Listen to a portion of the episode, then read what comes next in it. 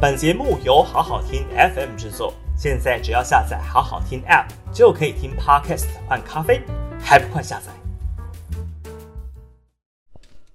好好听 FM 的朋友，大家好，我是平秀玲。五月二十六号的今日评评里哦，我们来谈谈这一波疫情到底有没有造成台湾医疗崩溃的疑虑。那台湾的医疗体系到底能不能够支撑现在的这一个确诊人数以及中重症必须住院的照护人力哦？从基隆两岁男孩在转诊六个小时找不到病床，最后呢不治死亡之后呢，也踢翻了有关于专责病房到底够不够的问题哦。因为这个小男童呢，要找一个儿童 ICU，在北台湾居然找了六个小时，才勉强拜托荣总腾出一个床位哦。但是呢，不管是基隆市政府还是指挥中心，都说床位很多。那最后呢，居然是把责任推给基隆市卫生局的人员不会找病床哦。就是不会运用指挥中心所提供的紧急医疗调度系统。当然，基隆市政府也不服气这样的说法，说他们的确也用了最有的效率的方式打了电话去询问，并没有延迟。重点是。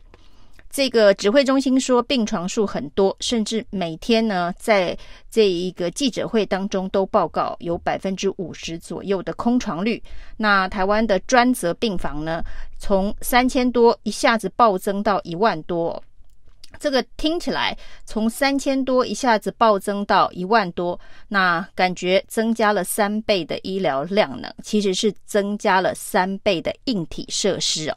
因为每一个病床都需要有照护的人力哦，这件事情呢，指挥中心在这一个冷气房里头看看报表，直接从这个三千翻倍到一万呢。那看似很简单，但是呢，病床开不出来，因为没有足够的。照护人力，但是告诉大家说，所以医疗量能并没有崩溃哦。那这段期间，当然传来很多这个第一线基层医护人员的反应哦。那包括有一些护理人员说，他们根本就不敢快筛哦，因为一快筛，万一是阳性去做 PCR，那就会必须要隔离。那隔离的时候呢，就会造成人力不足，排班。排不出来，病房开不出来的问题哦。结果这个问题反映到指挥中心哦。那一天我记得记者会上有人问了这个护理人员的这个不敢快塞的心情哦。结果呢，陈时中是很不客气的回呛说：“凡是没有快筛的、没有筛检的，就不叫做确诊，不叫做确诊就乖乖回来上班了。”那这样子的一个冷血的回应哦，似乎对于第一层。呃，基层医疗人员的痛苦是没有办法理解的。那于是呢，有关于这个病床跟人力不足的问题哦，在大家几番的反应之后，因为的确呢是发生了，呃，甚至有这个基隆仍然是发生在基隆，有一个喜盛的妇人啊，一个阿嬷呢，因为 PCR 确诊了，在急诊室外等了十几个小时，才能够等到病床。呃，入住哦，那这是不是都是医疗量能可能发生问题的一个现象啊？那在大家告诉了指挥中心说，从三千到一万，你增加的是床，但是你并没有增加人呐。于是指挥中心居然。说呢，现在的方法就是放宽这个照护比哦，就是医护的这个照护比，本来是一比五哦，是现行的专责病房是一比五，就是一个护理人员照顾五个病人哦。那于是指挥中心说呢，未来要放宽，放宽到一比九，那教学医院是一比九。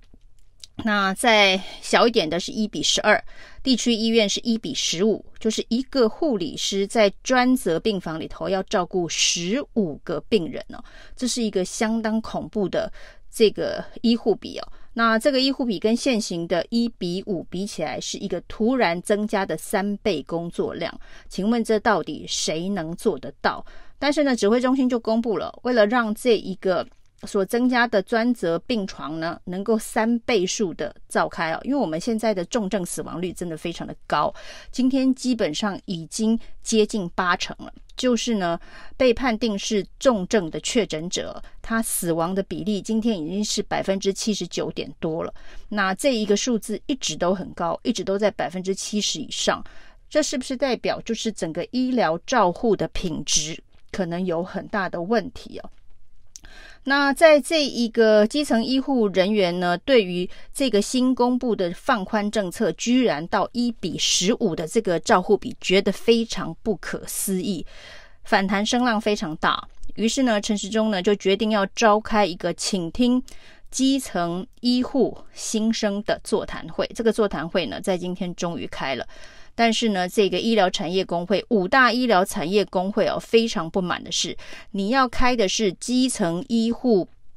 人员的这个新生请听座谈会，结果本来居然没有邀请工会的人员哦。那工会的人员在知道下午要开这个会之后呢，要求争取了一个名额，所以才能够知道这一个座谈会的内容到底在谈什么。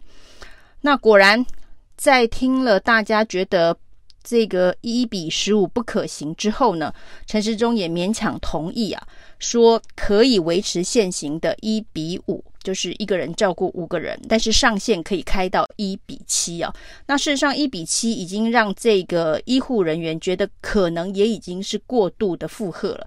但是想想原本的一比十五到底是一个什么样子的决策机制，什么样子的一个决策逻辑？所公布的数据，而且这还是指挥中心正式公布的，所以呢，到底是谁在做假账？谁？在希望美用美化账面的方式告诉大家，我们的医疗系统现在完全没有崩溃的问题，我们的医护人员非常的足够。那用一比十五的方式来计算，那当然你的一万张病床应该都开得出来，所以每天还是可以在那里高高兴兴的报告说我们还有百分之五十的空床率，因为在他的假设里头，一个医护。可以照顾十五个病人呢。那在大反弹之后，陈时中今天等于是一个摸头大会哦，出面的这个摸头大会，最后拍板的决策就是，呃，维可以维持一比五，上限是增加到一比七哦。那为什么这一个？呃，在要增加专责病房又无法增加人力，其实陈时中在会中据说是说，那没有办法，我们就是有这么多的重症病人呐、那你病房不开出来，那你们告诉我怎么解决这个问题哦？那事实上，这一个基层的医护人员也告诉陈时中一个解决的方案，这个解决的方案就是你可以要求这个大型的医院，它其他的医疗降载。那医疗降载这件事情呢，呃。在去年的疫情的时候，曾经采用过，就是呢，除了这个新冠肺炎的病患之外，其他的医疗行为，其他的这个医疗呃没有那么紧急的呃医疗的部分呢，可以稍微降载。那去年曾经用过，但是今年指挥中心似乎没打算这么做。那没打算这么做的原因，到底是什么？不晓得他们的评估是觉得现在的人力负荷够用吗？但是的确，你必须要看到的是，我们现在的重症的死亡率已经将近百分之八十了，代表呢需要这个照护的这一个重症的患者可能没有得到非常好的照护。另外呢，重症的死亡人数当中有百分之五十居然是在五天内。就死亡确诊之后的五天哦，这当然有前端的这一个呃塞车确诊流程的问题，你可能没有办法在五天的关键时间内就投药。那现在的解决方案呢，是这快筛阳性先视作确诊阳性，可以开始评估投药，应该可以解决这个确确诊死亡在五天之内快速发生的问题。理论上。应该加速了这个给药的效率，可以降低短时间之内确诊死亡的这个人数。但是现在呢，所谓的医护比的问题啊，就跟重症死亡率这么超高的重症死亡率之间应该是有关系的。那为什么陈时中不愿意做结构性的改变？因为医护人员不相信啊，这个医院，因为医院有财务方面的考虑哦。你一旦要求医院降载，当然我们所谓的健保的财务的支持，你就必须要同步端出来，否则这些医院也有盈利上面的压力啊，它有这个成本营收的压力，它就不会让一般的医疗降载，否则呢，它的收入会减少。那这个就是你必须把健保手段拿出来搭配来处理所谓的医护过劳问题哦，你不能够要求医护一般的医疗的工作要做的跟以前跟没有这一个大规模确诊病患可能会涌入医院照护的时候的工作量，然后再加上专责病房。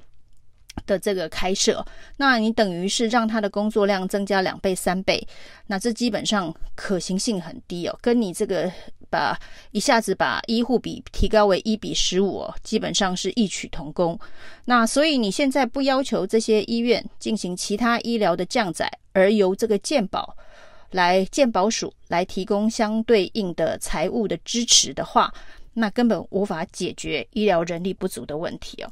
那如何能够对症下药？那我觉得现在可能是一个负责任的指挥中心。如果真的要解决所谓的医疗崩溃的问题，一个最核心的问题，那除了这个专责病房之外，我们对于儿童的重症病房的人力更是不足。那有关于儿童重症，特别是脑炎的并发症，已经造成了六位儿童死亡。这个在